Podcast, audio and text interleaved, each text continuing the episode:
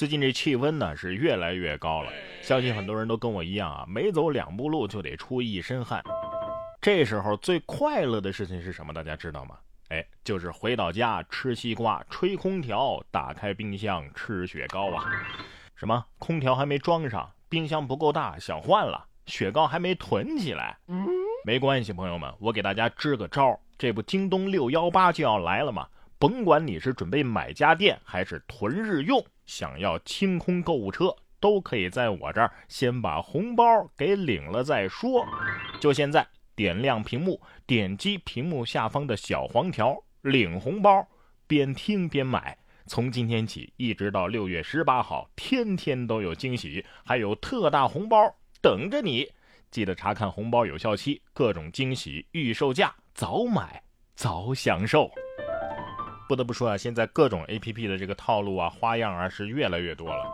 前段时间五月十七号的时候，微信呢就发布了 i O S 八点零点六正式版，在拍一拍的基础上，还新增了一个炸一炸功能啊！不知道大家最近这段时间体验过了没有？用户只要升级到微信的最新版本，然后呢，在朋友拍了拍我。后面那个空格里面加入会动的表情，就能够实现炸一炸的效果。此外呢，更新内容还包括微信转账说明字数由十个提升到了六十个，视频号呢也支持私密点赞了，转发呢还新增了最近转发栏等等等等。您看啊，这拍一拍的功能已经被大家喷了快一年了，结果他不但没认错，还学会了扔炸弹。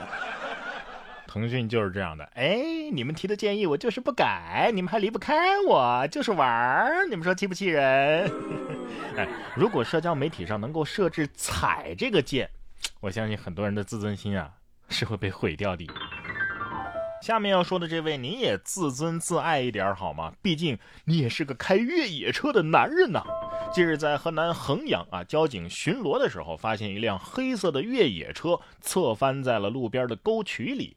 民警在离侧翻车辆不远的地方啊，发现了男子刘某。民警询问的时候，发现该男子啊言辞闪烁，并且闻到了身上的酒气，于是呢，怀疑这位男子是不是有酒驾的嫌疑。民警要求刘某配合呼吸酒精测试，刘某呢不配合。反而向民警下跪求放过，并且原地晕倒，还有抱住民警向民警撒娇等等行为。最终经过抽血检测，刘某的这个血检结果呀是每百毫升一百四十点二八毫克，达到了醉驾标准。目前该案正在进一步的处理当中。我只会心疼交警哥哥，是这样撒娇的吗？交警心想，这个人怕不是有有有那个大病啊？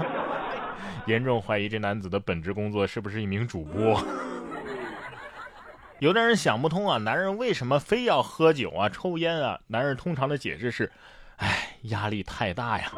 不知道有多大的压力，别说现代人了，唐代的压力都很大呀。五月十八号，锦绣太原历史文化展在太原博物馆开展，一尊唐代的素烧女坐俑，表情相当的丰富，动作呢，哎也很特别，吸引了观众的参观。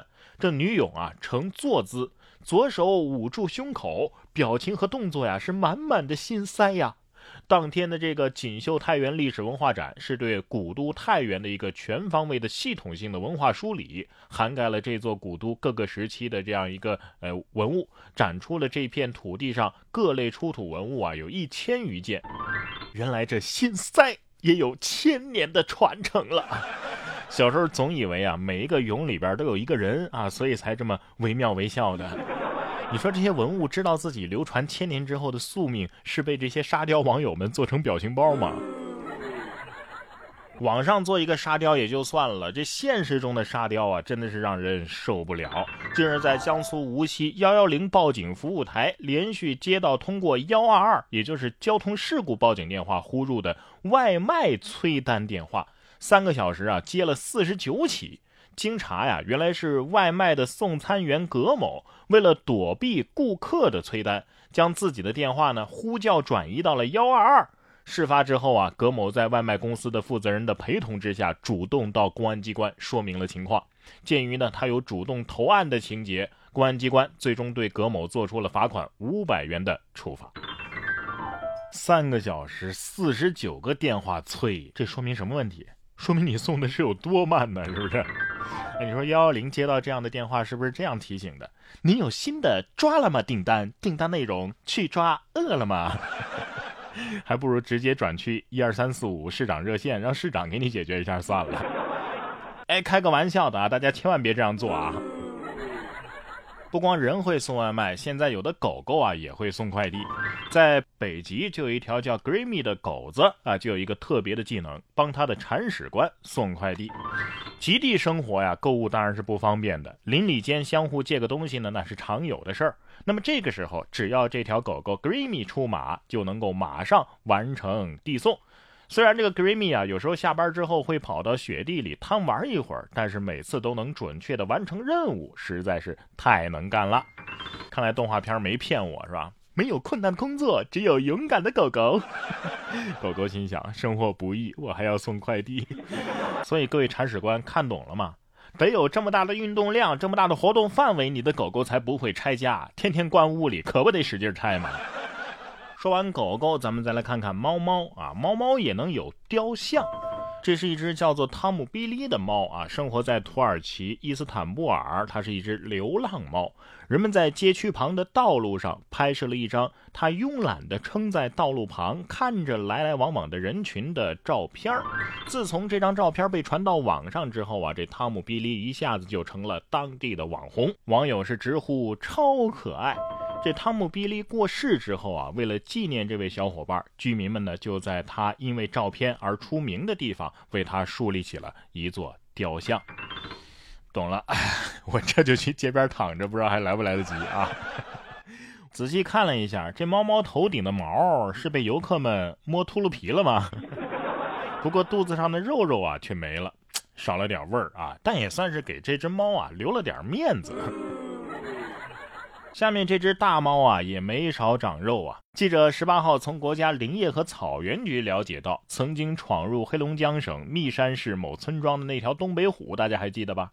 在被成功的救护之后，今天在木林林业局有限公司失业区被成功的放归自然了。放归之前啊，专家评估论证显示。这只东北虎的生理指标是正常的，不存在异常行为和疾病风险，适宜尽快的回归自然。专家还表示啊，这是我国首次成功救护并放归野生东北虎。总结一下，完达山一号男，二岁到三岁，因故意伤害被判拘留四十五天，服刑期间表现良好，刑满释放。这位大王，要不你帮忙去杭州找找豹子吧？